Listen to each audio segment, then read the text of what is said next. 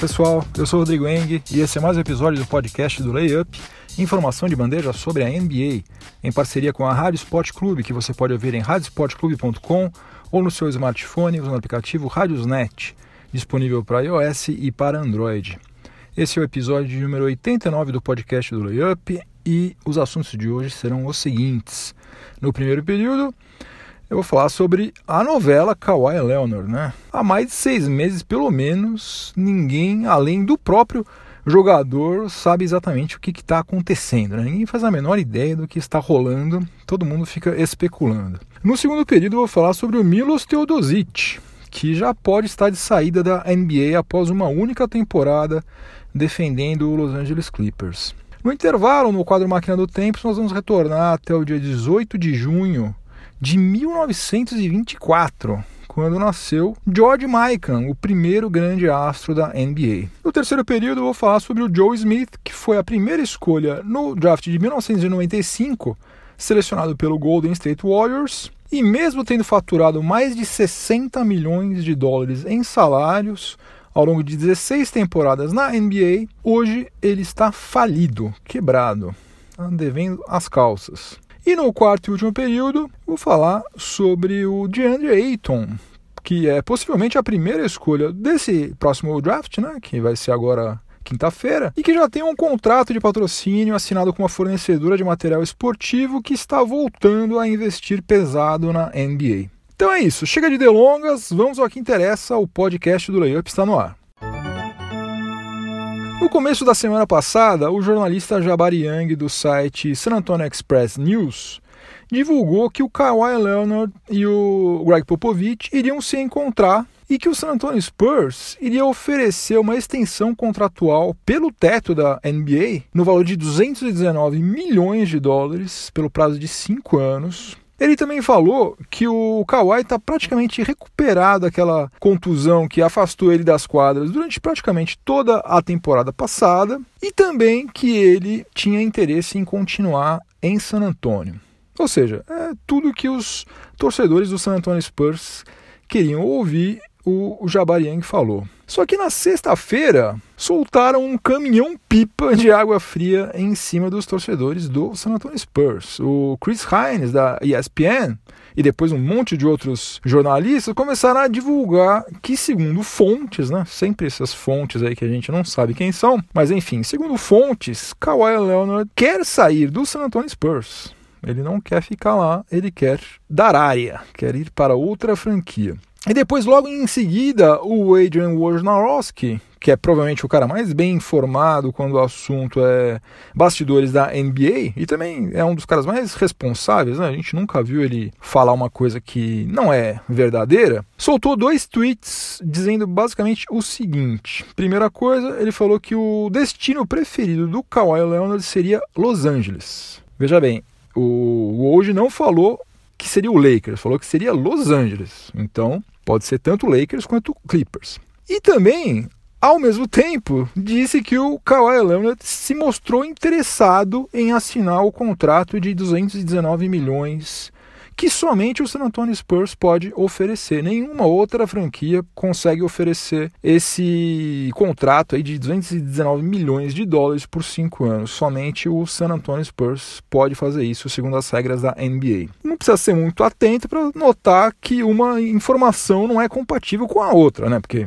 se ele quer ir para Los Angeles e quer assinar o contrato que só o San Antonio Spurs pode oferecer, Basta você ter dois neurônios para saber que San Antônio é uma cidade, Los Angeles é outra, então alguma coisa está muito errada aí, né? Então, se nem o hoje sabe o que está acontecendo, imagina eu que estou gravando esse podcast dentro de um carro, no segundo subsolo da garagem do meu prédio aqui em São Paulo, a milhares de quilômetros do Texas, da sede da NBA, de qualquer lugar. Eu não faço a menor ideia do que está rolando, estou somente reproduzindo as coisas que eu estou lendo. Agora, o que eu sei e todo mundo sabe, é que o Kawhi Leonard tem mais um ano de contrato e que esse contrato dele não tem aquela famosa no trade clause, ou seja, o San Antonio Spurs pode trocá-lo com qualquer franquia que der na telha deles, sem ele nem ficar sabendo, ele só vai ficar sabendo depois. É, isso é algo bastante improvável que aconteça, né? Porque dificilmente algum general manager vai ceder um caminhão de ativos para contratar alguém que não quer estar ali, né? Tanto é que agora ele está querendo sair, né? Aparentemente, né? Pelo que se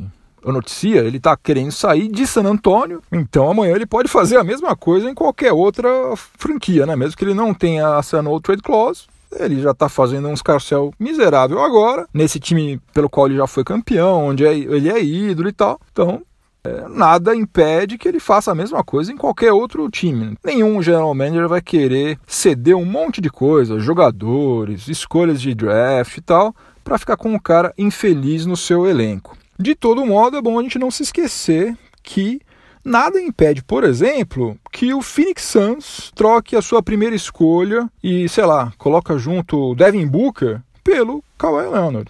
Isso aí é uma coisa possível. Não sei se é provável, se é, tem alguma chance de que aconteça, mas que é possível é. Uma coisa também que a gente sabe, além de que ele tem contrato, de que ele tem, ele não tem no trade clause, a outra coisa que a gente sabe é que o R.C. Buford e o Greg Popovich, em algum momento, eles vão sentar cara a cara com o Kawhi Leonard para ter uma conversa com ele e entender definitivamente o que, está acontecendo, o que, que ele quer, o que, que ele não quer, enfim. E também eles não vão aceitar receber duas tubaínas e uma coxinha por Kawhi Leonard, que tem mais um ano de contrato. Né? Eles não vão trocar ele por qualquer coisa. A verdade é que a gente fica sabendo é, desses rumores, né? fica além desses rumores aí, como se os acontecimentos estivessem se desenrolando. Né? Agora aconteceu isso, agora aconteceu aquilo. Mas na verdade ninguém sabe como que estão as coisas é, agora, como que elas estavam em dezembro, como elas estavam em março, em fevereiro. Ninguém faz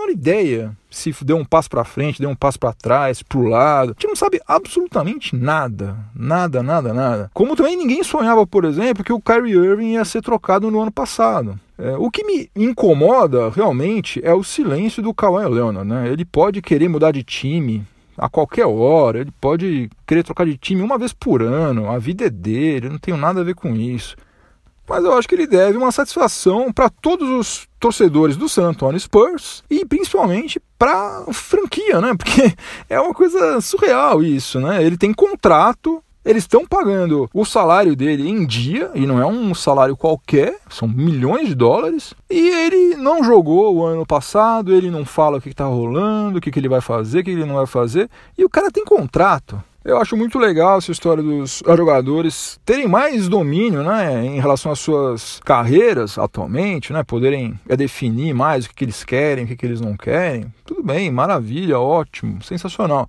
Só que ele tem um contrato assinado. Imagina se todos os 450 jogadores começarem: ah, não, eu não vou mais treinar, eu não vou treinar, eu não vou falar nada, eu vou ficar fazendo mistério durante seis, sete meses. Bom, quebra a liga, né? A gente não tem mais jogo, não tem mais nada. E vou falar uma coisa: eu não descarto a hipótese de que um belo dia a gente abra o celular, o computador, sei lá o que for, e apareça lá a notícia de que Kawhi Leonard assinou a extensão contratual dele, tá tudo bem, tá tudo certo e bola para frente. A gente nunca vai ficar sabendo exatamente o que, aconteceu durante todos esses meses. No segundo período do podcast do Layup, em parceria com a Rádio Sport Clube, eu vou falar sobre o Milos Teodosic, o armador sérvio que defendeu o Los Angeles Clippers na temporada de 2017-2018. Porque parece, pelo visto, a aventura do Milos Teodosic na NBA acabou sem nem ter começado direito, né? Ele atuou em apenas 45 jogos da fase regular, ficou de molho quase a metade da temporada porque ele teve uma contusão complicada no pé. O contrato dele é de duas temporadas. Ele cumpriu uma agora, né, em 2017 2018, e a segunda é uma player option. Ou seja, se ele exercer essa player option até o dia 24 de junho, né, até a semana que vem, ele pode continuar no Clippers em 2018 2019. Só que, de acordo com o site Exportando, não é isso que vai acontecer. Isso porque o contrato dele não é integralmente garantido se o Los Angeles Clippers decidir dispensar o Sérvio até o dia 15 de julho, daí ele vai receber só, só entre aspas, né, 2,1 milhões de dólares dos 6,3 milhões aos quais ele teria direito. Aparentemente, o Clippers está mais inclinado a usar essa diferença aí de 4,2 milhões de dólares de uma outra maneira, né? Principalmente se houver a possibilidade de contratar, sei lá, LeBron James, Kawhi Leonard, Paul George, DeMarcus Cousins, aí tem que juntar cada centavinho aí, cada centavo de dólar possível para tentar trazer qualquer um desses caras aí. E eu não duvido nada que o, o Jerry West consiga dar um chapéu aí no Lakers, em outros times aí e montar um time forte, hein? Agora, se a passagem do Milos Teodosic pela NBA tiver realmente sido só isso aí que a gente viu nesses 45 jogos, eu acho que vai ser uma pena, né? Porque acho que ficou provado, né, que ele não tem condição de ser titular na NBA, pelo menos de um time competitivo, né? Mas ele pode muito bem ser um reserva de alto nível, né? É, defensivamente ele não foi aquele desastre que muita gente disse que ele ia ser. Ah, não, eles vão explorar porque ele é muito fraco marcando e tal.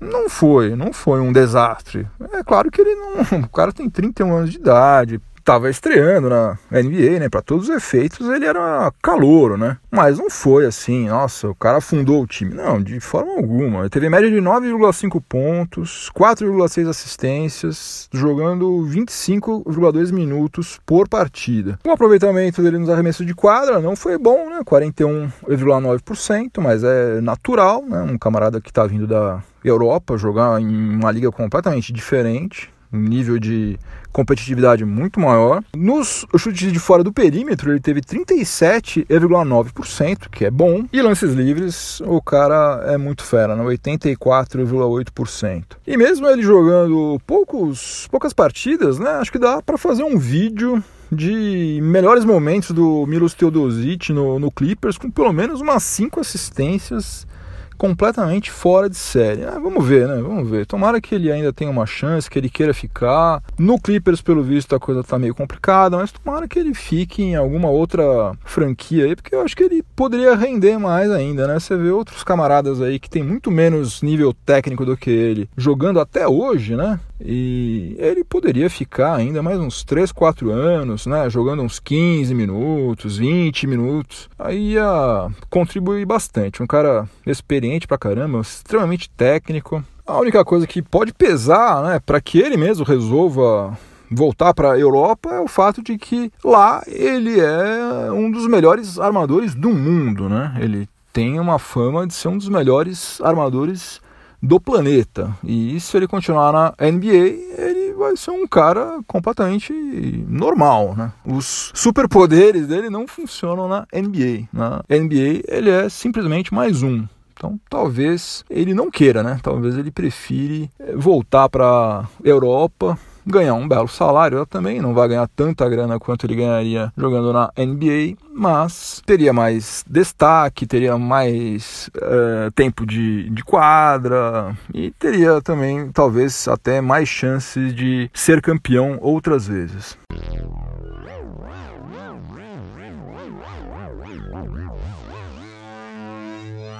Chegamos ao intervalo do podcast do Layup em parceria com a Rádio Sport Clube e no intervalo nós damos uma viajada na nossa máquina do tempo. A gente volta até uma data importante na história da NBA.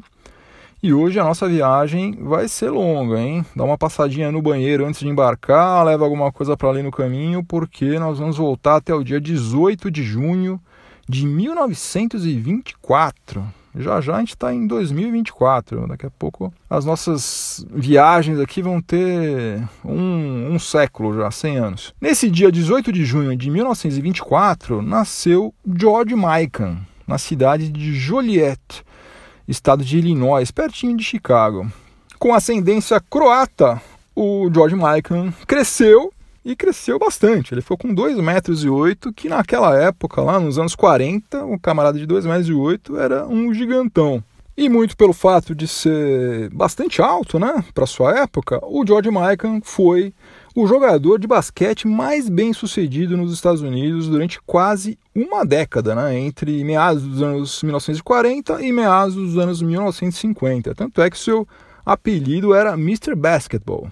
Ele defendeu a Universidade de DePaul na NCAA e daí ele se profissionalizou jogando no Chicago American Gears, que era uma das franquias que fazia parte da NBL. Só que daí, olha só que história maluca. O dono do Chicago American Gears, que se chamava Maurice White, ele resolveu tirar a franquia da NBL em 1947, porque ele tinha um plano maluco de montar uma liga na qual ele fosse o proprietário de todos os times e também de todas as arenas. Ou seja, o cara queria ser dono de tudo. Ia ser tipo um gigantes do ringue, né? Ia ser uma armação total, né? O cara ia ser dono de todas as franquias, né? Ou seja, ele ia poder, poder controlar tudo, né? Enfim, uma ideia de Jerico que obviamente não deu certo. Tanto é que essa liga dele aí durou menos de dois meses.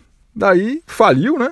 E daí todos os jogadores dos seus times, ele tinha vários times, é, eles foram distribuídos entre as 11 franquias que faziam parte da NBL. E o George Mikan acabou ficando com o Minneapolis Lakers. E daí, meu amigo, foi só alegria, né? O cara dominou os garrafões durante praticamente 10 anos. O Mikan foi campeão da NBL pelo Lakers em 1947 e depois em 1948. Daí o Minneapolis Lakers migrou para BAA, né, que era o antigo nome da NBA. Ele foi campeão da BAA em 1949 e depois, quando a liga já se chamava NBA, ganhou mais cinco títulos em 1950, em 1952, 53 e 54. Aliás, ele faz parte daquele time que foi o primeiro time que foi tricampeão da NBA, 52, 53, 54. Ou seja, ele foi duas vezes campeão da NBL e cinco vezes ao todo da NBA, incluindo aquele título quando a, a liga ainda se chamava BAA.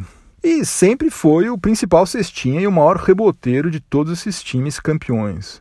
A dominância do George Mikan era tão grande, mas tão grande, que em 1951 a NBA decidiu dobrar a largura do garrafão para fazer com que ele ficasse mais longe da cesta, para ficar mais complicado ele conseguir chegar perto da cesta para pontuar. Só que isso aí não adiantou absolutamente nada, porque ele tinha um pote físico muito superior ao dos outros jogadores e continuou mandando. Aliás, também tem outra coisa, ele também não aliviava absolutamente nada. Ele é até hoje o maior recordista de faltas por partida na história da NBA. Ele tem uma média de 4,2 faltas por partida. Descia o sarrafo. Como boa parte dos caras que são muito grandalhões, muito pesadões, ele começou a ter problemas físicos na reta final da carreira que começaram a atrapalhar bastante o seu rendimento dentro de quadra. Ele se aposentou aos 31 anos de idade, com médias de 23,1 pontos e 13,4 rebotes por partida. Depois que ele se aposentou como jogador, o George Michael ainda tentou uma carreira de técnico do próprio Minneapolis Lakers na temporada 57-58, mas foi um solene fiasco e também tentou uma carreira de político, que também não deu certo. Ele quase foi eleito, mas não foi eleito. E daí ele começou a se dedicar à sua carreira de advogado, especializado em direito imobiliário. Né? Ficou longe dos holofotes, da, da, da, fama e tal, começou a ganhar uma graninha, até porque ele teve seis filhos, né? Já que alimentar ao todo oito bocas em casa, né? A dele, a esposa e mais seis filhos. E depois, nos anos 60, ele voltou a se destacar porque ele foi contratado para ser o comissário da ABA, a American Basketball Association, né, que foi a única liga, na verdade, que conseguiu incomodar a NBA durante algum tempo.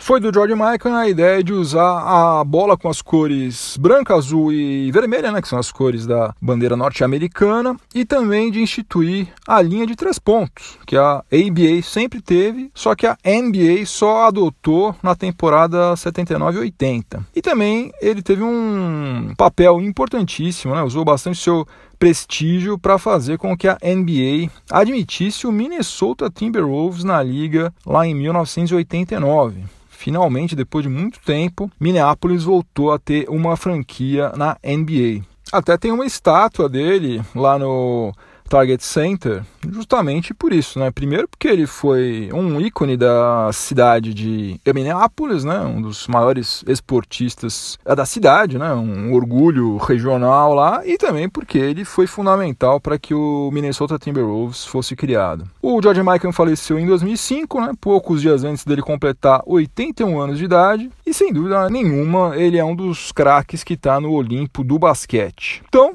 no dia 18 de junho de 1924, nascia George Mikan, um dos melhores jogadores de basquete da NBA de todos os tempos.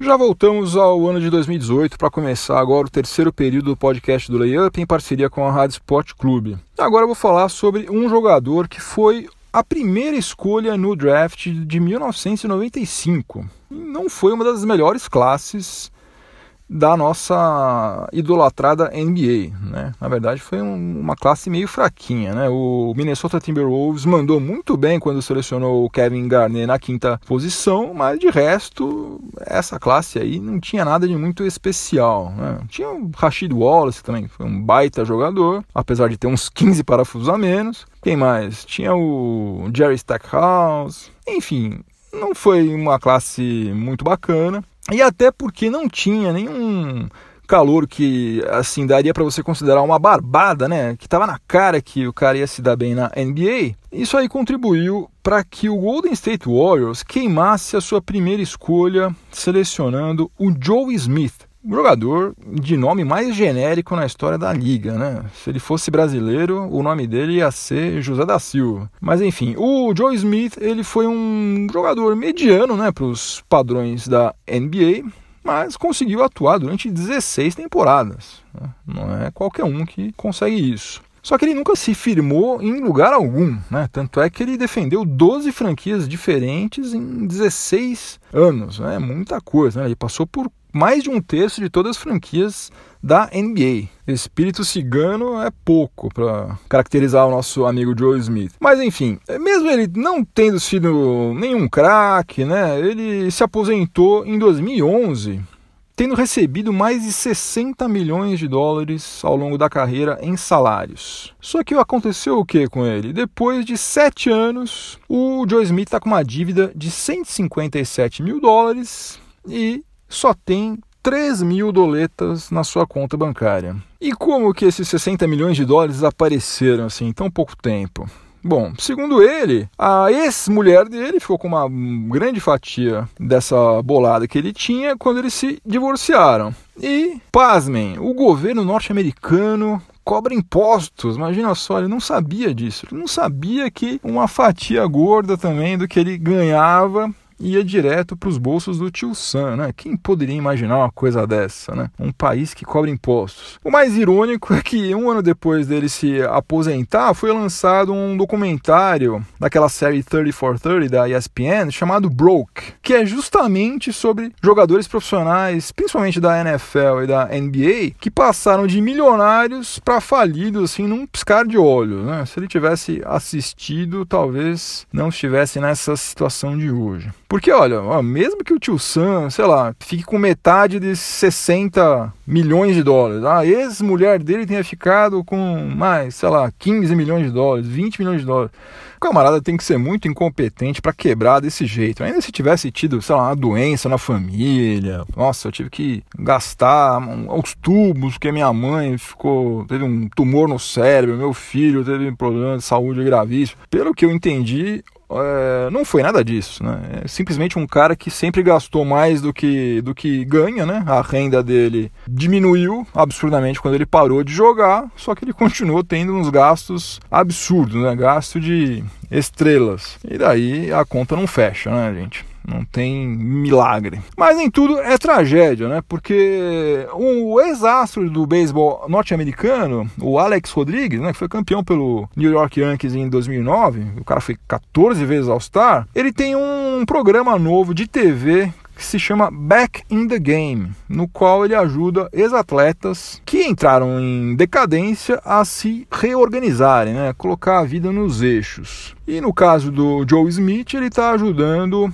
o ex-número 1 um do draft de 1995 a montar um training camp para crianças que, se tudo der certo, vai colocar as finanças dele em ordem em pelo menos um ano. Agora tem que ver se o nosso amigo Joe Smith é, aprende que ele não pode gastar mais do que ele ganha, né? Porque senão não adianta nada. Vai fazer programa, vai ganhar mídia, a gente vai falar sobre ele aqui agora e daqui a pouco tá tudo de novo do mesmo jeito. Se você nunca assistiu esse Broke, né, esse documentário do, da ESPN, assista porque vale a pena. Algum tempo atrás ele estava naquele Now da NET e não sei se ainda está, mas se você assina ESPN, deve estar lá naquele Watch ESPN, vale a pena assistir. Tem, se não me engano, dois ou três jogadores da NBA que passaram por uma situação semelhante a essa pela qual o Joe Smith está passando agora.